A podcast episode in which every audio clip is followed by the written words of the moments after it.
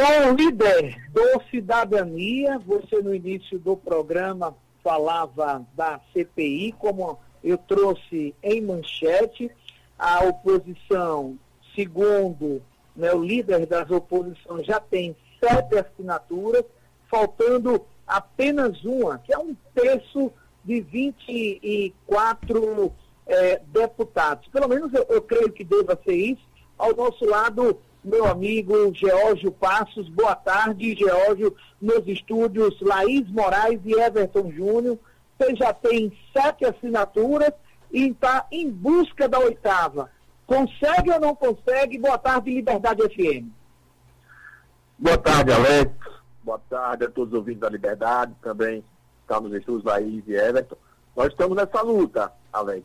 Nós estamos já há uns 15 dias conversando, dialogando, mostrando aos colegas deputados a importância dessa fiscalização através de um instrumento que está previsto na nossa Constituição, que é a Comissão Parlamentar de Inquérito, e ela está lá, lógico, por um motivo óbvio, porque cabe ao Poder Legislativo, de acordo com a nossa própria Constituição, fazer a fiscalização do gasto do dinheiro público, por exemplo.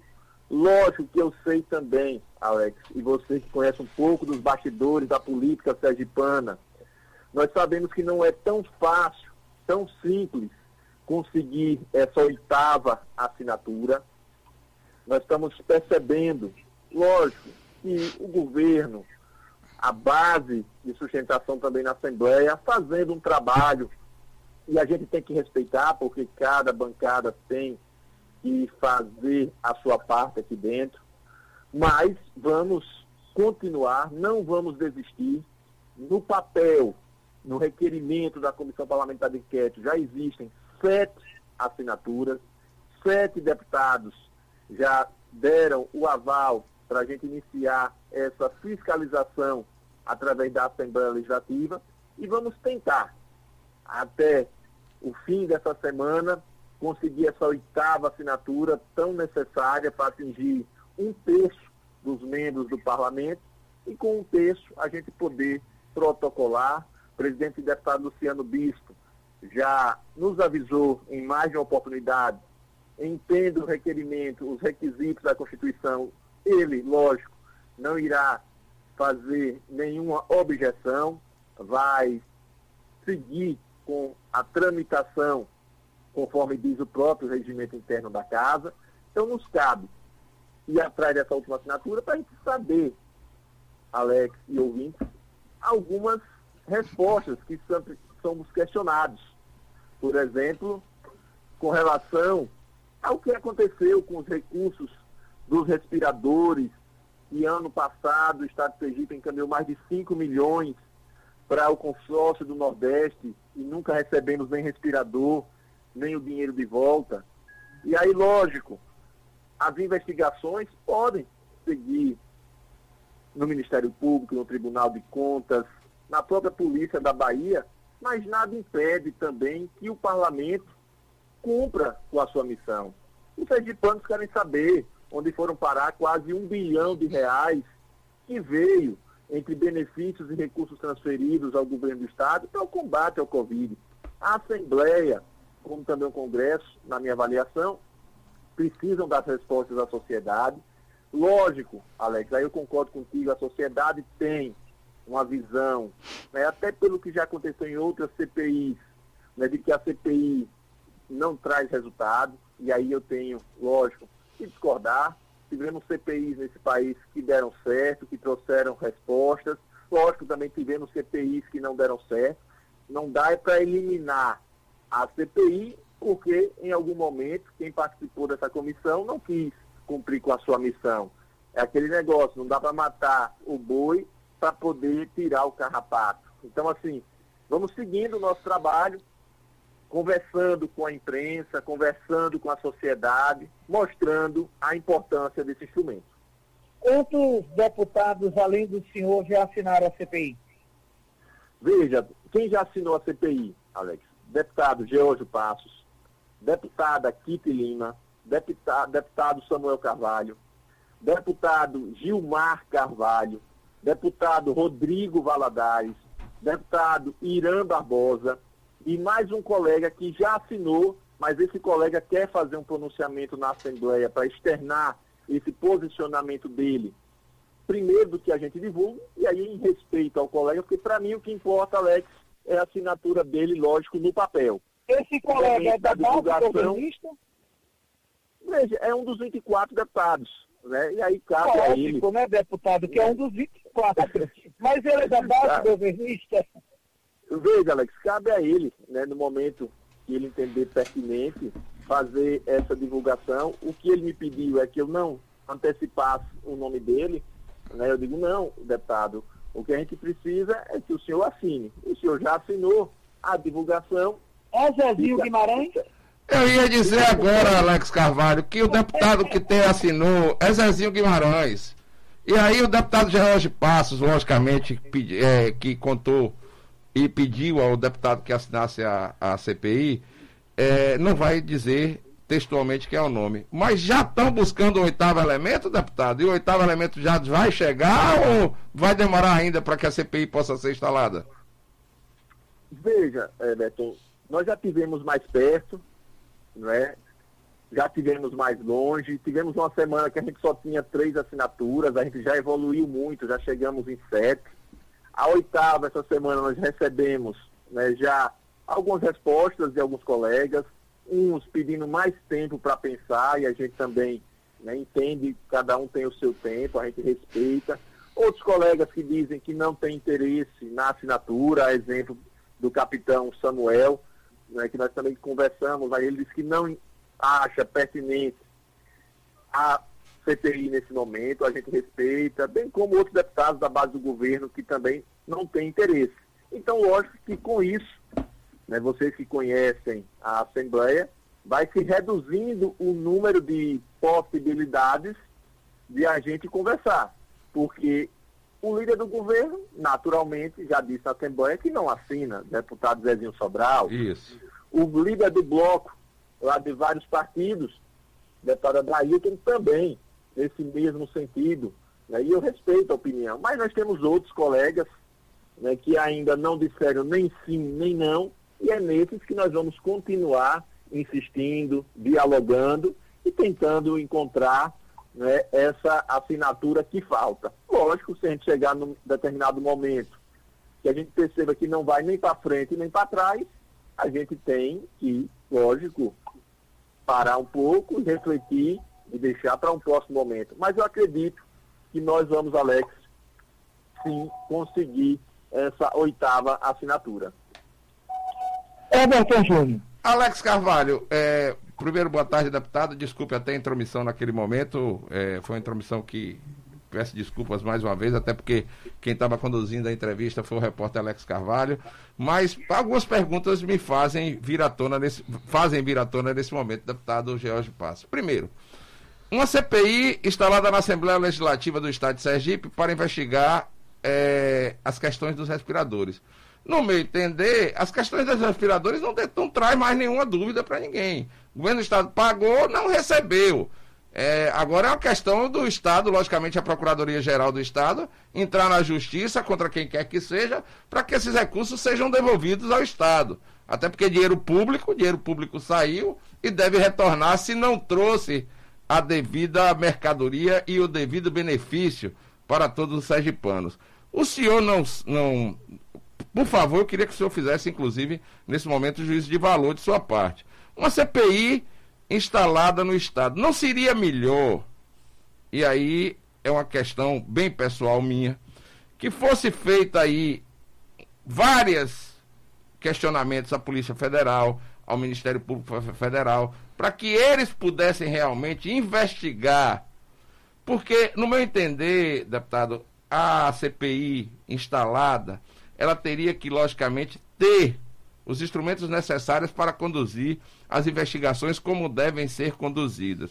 Não seria melhor que, mesmo sem CPI, os deputados da oposição pudessem provocar o Ministério Público Federal, pudessem provocar a Polícia Federal para que fizessem essas investigações que ficariam a cargo da CPI? Ou o senhor acha que só com a instalação da CPI o Ministério Público Federal e a Polícia Federal iriam investigar essas questões? Veja, Everton, eu vou lhe dar um detalhe que pouca gente sabe. Por favor. Certo? Eu vou te dar um detalhe. Por exemplo, no caso hoje dos respiradores, a Polícia Federal e o MPF, na minha avaliação, no caso do Estado de Sergipe, não teria a competência para investigar. Veja o que aconteceu. Em final de março do ano passado, teve a tratativa do consórcio do Nordeste, teve o contrato de rateio, Naquele primeiro momento, Everton, o Estado fez o empenho, eu tenho esse documento, fez a ordem de pagamento com recurso federal, certo? E aí atrairia, sim, a Polícia Federal. Estourou o escândalo na Bahia. E o que foi que fez o governo do Estado de Sergipe? Uma manobra contábil, fazendo com que o empenho deixasse de ter fonte de recurso federal passasse a ter a fonte de recurso estadual. A ordem bancária anterior foi dada sem efeito e surgiu uma nova ordem bancária de recursos estaduais. Para mim, só isso aí já aumenta em muito as suspeitas com relação aos 5 milhões de reais. Você tira uma força federal, lógico que a Polícia Civil tem a sua autonomia, tem a sua independência, o Ministério Público Estadual também, nós estamos levando isso né, em discussão. Mas veja que um movimento já foi feito e não foi só feito em Sergipe. Eu conversei com um deputado que faz parte de uma comissão parlamentar interestadual envolvendo o consórcio Nordeste. Em mais estados do Nordeste, teve esse mesmo padrão. Você tirar deliberativamente, deliberadamente a investigação da Polícia Federal e do Ministério Público Federal. Veja que o cenário não é tão simples. Tem lógico, informações que a gente não tem acesso, como, por exemplo, o extrato dessas duas contas bancárias do Estado, a que saiu o primeiro pagamento e a segunda, para a gente saber de onde foi que retornou o dinheiro para a primeira. E aí eu acho que, lógico, respeito a Polícia Civil, respeito o Tribunal de Contas, eles podem e devem fazer o seu papel, mas a Assembleia não pode ficar omissa. O Tribunal de Contas tem também um procedimento aberto desde junho do ano passado dentro do Tribunal de Contas, onde tem um relatório de uma técnica do Tribunal de Contas dizendo que nessa compra tivemos falhas gravíssimas e o, e o processo parado desde fevereiro na mão do presidente do Tribunal de Contas. E olha que eu já cobrei por mais de uma vez na tribuna da Assembleia o andamento desse processo. Então chega uma hora que a casa mesmo, Everton, tem que cumprir com a sua missão e ela botar a mão na massa. E uma investigação, para mim, não anula a outra. Mas eu te dei um exemplo claro, quase ninguém sabe desse detalhe que eu revelei aqui agora para vocês. Que teve essa engenharia contábil, entre aspas, né, para a gente ser um pouco elegante na resposta. É engenharia contábil que eu mesmo não sabia né? Eu não sabia dessa engenharia contábil. Acho que grande parte do, do povo sergipano não conhece dessa engenharia contábil. Eu queria entender até como é que foi feita essa engenharia contábil. Mas o, o que eu. Eu o posso até te passar os documentos depois, sem problema. Eu queria sim, eu queria sim, viu, viu, deputado? Porque, inclusive, é na minha coluna que eu escrevo todos os dias nos portais de notícias, sergipenoticias.com e no alonews.com.br, eu queria, logicamente, escrever sobre o assunto, mas com com realmente os documentos em mãos, até porque realmente o povo de Sergipe precisa saber de, de, engenharias como essa. Eu não conhecia essa engenharia, mas mesmo com essa engenharia, mesmo com todas as questões que o senhor tem em mãos, o senhor não acha que a Assembleia Legislativa de Sergipe, e aí é um, é um pensamento meu, a Assembleia não tem a estrutura, a estrutura para investigar para ir a fundo. O senhor não tem um corpo dentro da Assembleia, um corpo investigativo, como tem a Polícia Federal, como tem a Polícia Civil do Estado, como tem as polícias que realmente fazem e têm o poder de investigação, Ministério Público Federal, Ministério Público Estadual, é, os órgãos de Controle, o Tribunal de Contas do Estado, o Tribunal de Contas da União, não seria melhor, talvez, se fazer um procedimento de, vamos dizer, no Tribunal de Contas da União tem um procedimento que é muito mais investigativo, que é uma tomada de contas especial. Eu conheço isso do serviço público porque também sou gestor público. Eu entendo um pouco das questões. Não seria melhor é, uma denúncia junto ao Tribunal de Contas da União para que o Tribunal de Contas da União fizesse a tomada de contas especial, que é um procedimento extremamente investigativo, e porque a estrutura da Assembleia, a estrutura dos gabinetes do deputado, eu conheço isso porque trabalhei na Assembleia Legislativa, a estrutura que tem a Assembleia Legislativa é muito pequena com relação, logicamente, ao poder de investigação. O senhor não acharia melhor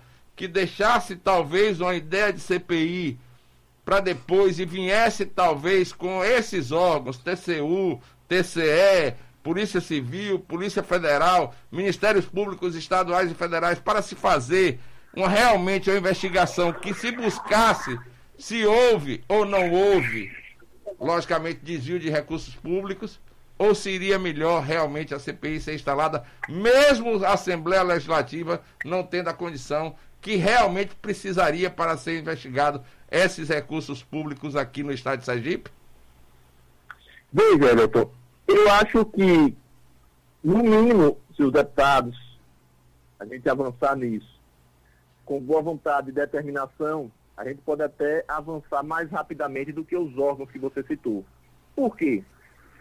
Porque a Assembleia, essa comissão, ela vai se ater a duas, dois fatos determinados, praticamente recurso que veio Covid e a sua utilização e compra de respiradores. Ponto.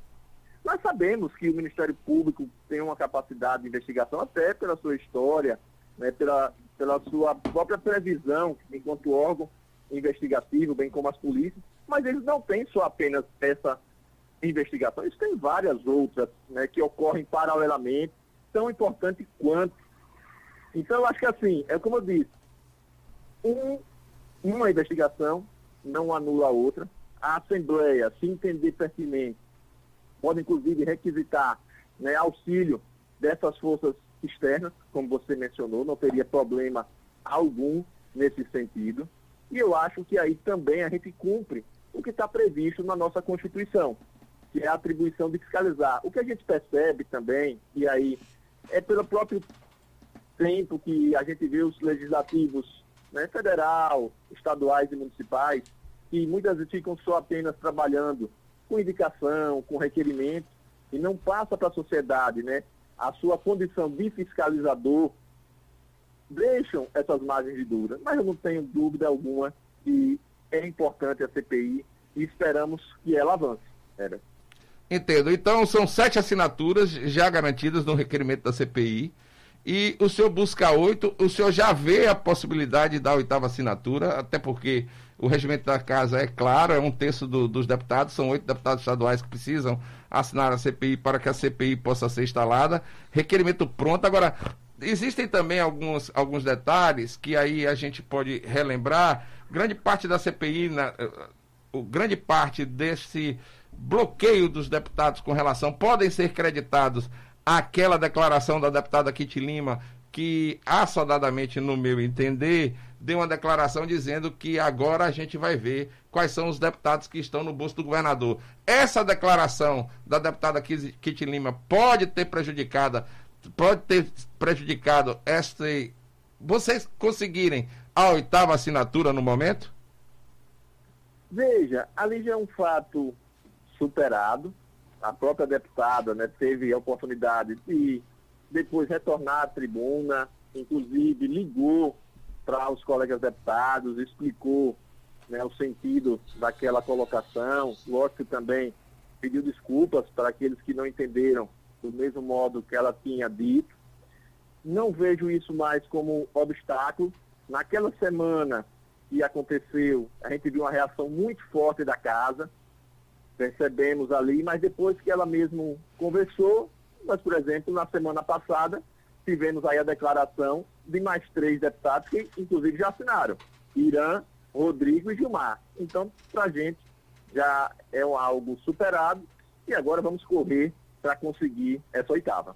Irã, Rodrigo, Gilmar, os três do Cidadania, Zezinho Guimarães e aí só falta a oitava assinatura. Olha, Alex Carvalho, esse embrolho ainda vai dar o que falar. Eu acredito que o deputado George Passos é um cara assim extremamente inteligente. Fui vizinho do pai dele, moramos no mesmo prédio, ali na, na, na travessa, no, no São Germán. Entendo que o deputado é um deputado extremamente atuante, extremamente inteligente. Não sei, ele é o líder da oposição ainda? É o líder da cidadania. É o líder do cidadania. Isso. É o líder da cidadania, extremamente inteligente, bem relacionado, trabalhou no Tribunal de Justiça, sabe exatamente. Trabalha no Tribunal de Justiça. É porque ele está à disposição da Assembleia, porque ele está exercendo deputado. Diga de passagem, né? É, foi policial, serviu Ah. e depois passou, estava inteligente. Você é inteligente e você está apaixonado pelo deputado, Alex Carvalho? O deputado é meu amigo particular. Ah, deputado é particular. Ah, certo, Aliás, eu transito bem aqui na Assembleia Legislativa do Estado de Sergipe, né, George? Com certeza, com certeza. Alex aí tem trânsito livre, né? E a gente vai. Na verdade, eu digo, Alex, que a gente não é nem tão inteligente, a gente é esforçado, né? Ah. A gente é dedicado, a gente para, a gente estuda, mas inteligente nem tanto. George está deputado, mas o cara é funcionário público. Olha, trânsito livre você tem na Assembleia, até porque você é da SMTT, né? Aí você tem trânsito livre aí na Assembleia Legislativa, né? É, o deputado parece que estudou no Colégio Salvador, então conhece Dona Maria, esforçado ele é, porque se, se tivesse estudado pouco no Colégio Salvador era complicado. Mas o que a gente tem que entender agora, e, e o esforço do deputado, o esforço dos partidos que fazem parte da oposição na Assembleia Legislativa é louvável. Agora, conseguir de um trabalho louvável para conseguir a oitava assinatura é complicado. Realmente o senhor ainda tem esperanças que vai conseguir a oitava, a oitava assinatura. E tem alguém que esteja tendencioso a assinar ou não, deputado? Veja, é o que eu disse, uns deputados já nos disseram não. Ah. Esse a gente não tem mais o que conversar. Certo. Os que nos pediram mais um prazozinho para refletir sobre o tema, esse, lógico, a gente tem uma esperança que eles cheguem no final e nos digam sim.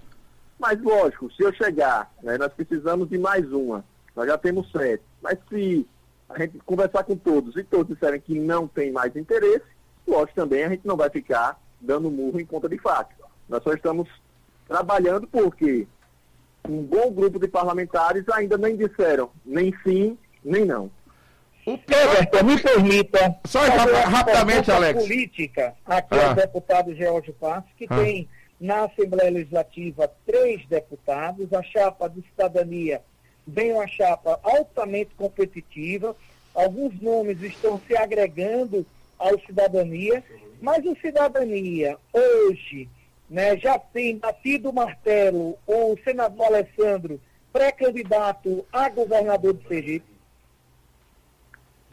Veja, Alex, é o que a gente trabalha dentro do partido, é uma candidatura própria do cidadania. Lógico que o momento agora, para falar de política, é bastante complicado devido da pandemia, mas lógico que todos os partidos também internamente, Alex, todo mundo sabe, está fazendo a sua parte. Ninguém está de braços cruzados, né, cada um está trabalhando.